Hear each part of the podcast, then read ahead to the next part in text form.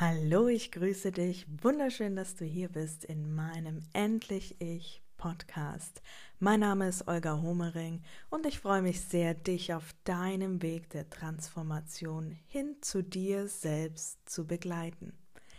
Heute möchte ich ein bisschen darüber erzählen, was Selbstliebe für mich ist und warum ich dich in den nächsten 28 Tagen immer wieder mit ganz kurzen, knackigen Impulsen hier begleiten möchte hin zu dir selbst. Die egozentrische Liebe zur eigenen Person. So ist Selbstliebe im Duden erklärt. Und das ist die Beschreibung, die wir ganz oft auch im Kopf haben. Selbstliebe ist egozentrisch, Selbstliebe ist narzisstisch, Selbstliebe ist egoistisch, Selbstliebe ist negativ behaftet. Und ich sage, Selbstliebe ist genau das Gegenteil davon. Selbstliebe ist Fürsorge, ist Anerkennung, ist Aufmerksamkeit für dich selbst, für deine Bedürfnisse. Denn nur du bist zuständig für deine Bedürfnisse, weil du nur du sie kennst und deswegen braucht es dich in deiner ganzen Fürsorge und Selbstliebe.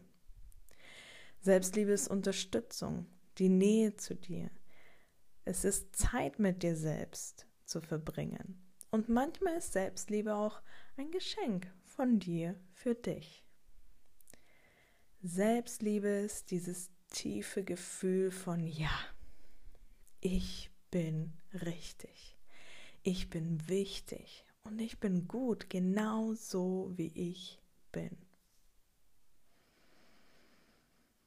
Selbstliebe? Ist das nicht irgendwie egoistisch? Wir sind ja schließlich Teil einer Familie, einer Gemeinschaft, wir sind nicht allein. All das habe ich gedacht und all das höre ich auch so, so oft von Menschen um mich herum.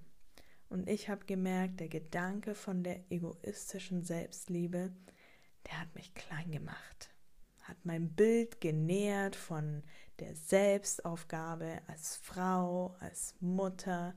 Und ich hatte selbst von mir verlangt, mich an die letzte Stelle zu stellen, an die letzte Stelle zu setzen in meinen ganzen To-Do-Listen, in meinen ganzen Fürsorgelisten, in all dem, was irgendwie Priorität hatte.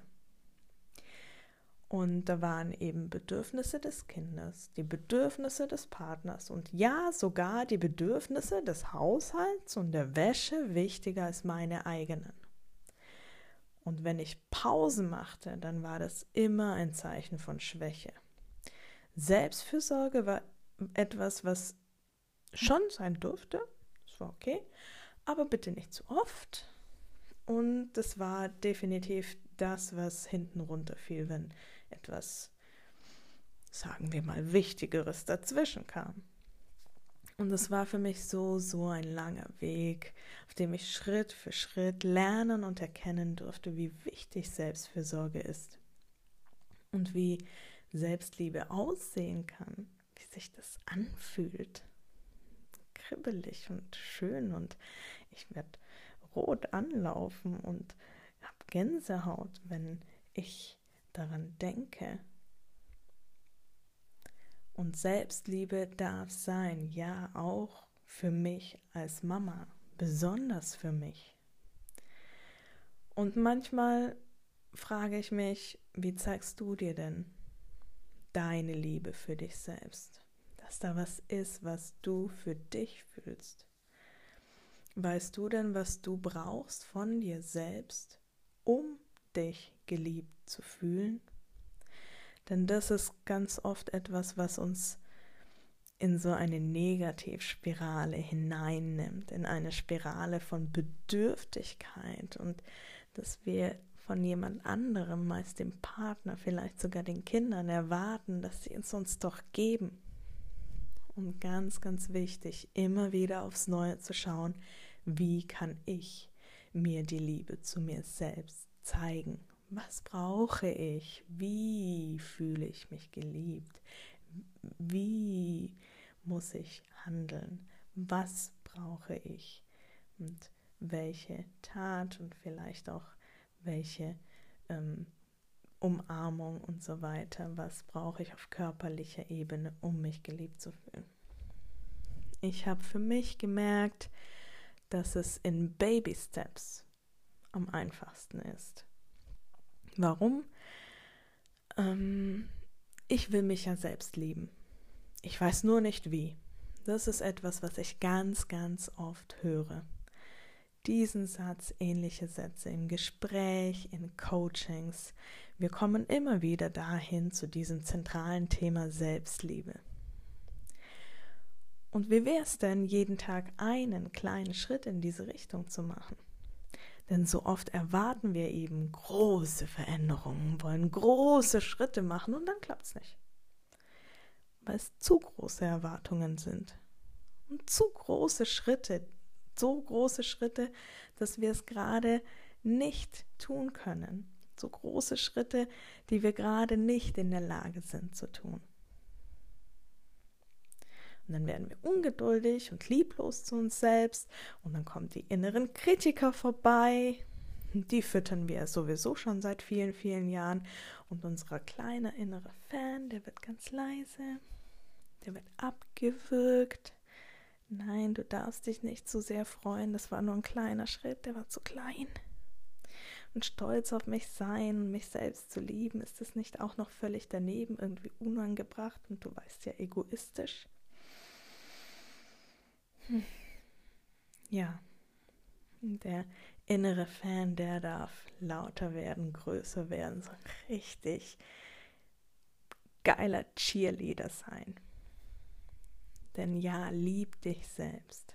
Das macht keine Egoistin aus dir. Vergib dir selbst für all das, was du dir immer wieder vorwerfen willst. Du bist gut, so wie du bist. Du darfst dein Herz öffnen für dich. Denn ein offenes Herz für viele, viele anderen hast du bereits. Öffne es auch für dich. Darfst liebevoll sein mit dir selbst. In den nächsten vier Wochen möchte ich dir jeden Tag einen kleinen Impuls geben zum Thema Selbstliebe, zum Thema Selbstfürsorge und wie es vielleicht aussehen kann. Warum vier Wochen? Wir brauchen etwa vier Wochen, um eine neue Gewohnheit in unseren Alltag zu etablieren. Deswegen bekommst du eben 28 Impulse, jeden Tag einen, um diese Baby Steps hin zu dir selbst zu gehen. Denn, wie eine liebe Bekannte sagte, weniger ist manchmal mehr. Und genau das ist es. Denn die kleinen Dinge, die wenigen Schritte, das sind eben auch Schritte. Und wenige Schritte sind mehr als gar kein Schritt. Und das ist das, was ich dir heute so gerne mitgeben möchte. Hey, mach dich auf den Weg und geh Baby Steps. Und das sind die ersten wichtigen Schritte hin zu dir selbst. Und ich freue mich sehr, dich auf diesem Weg zu begleiten und wünsche dir alles Liebe und bis bald, die Olga.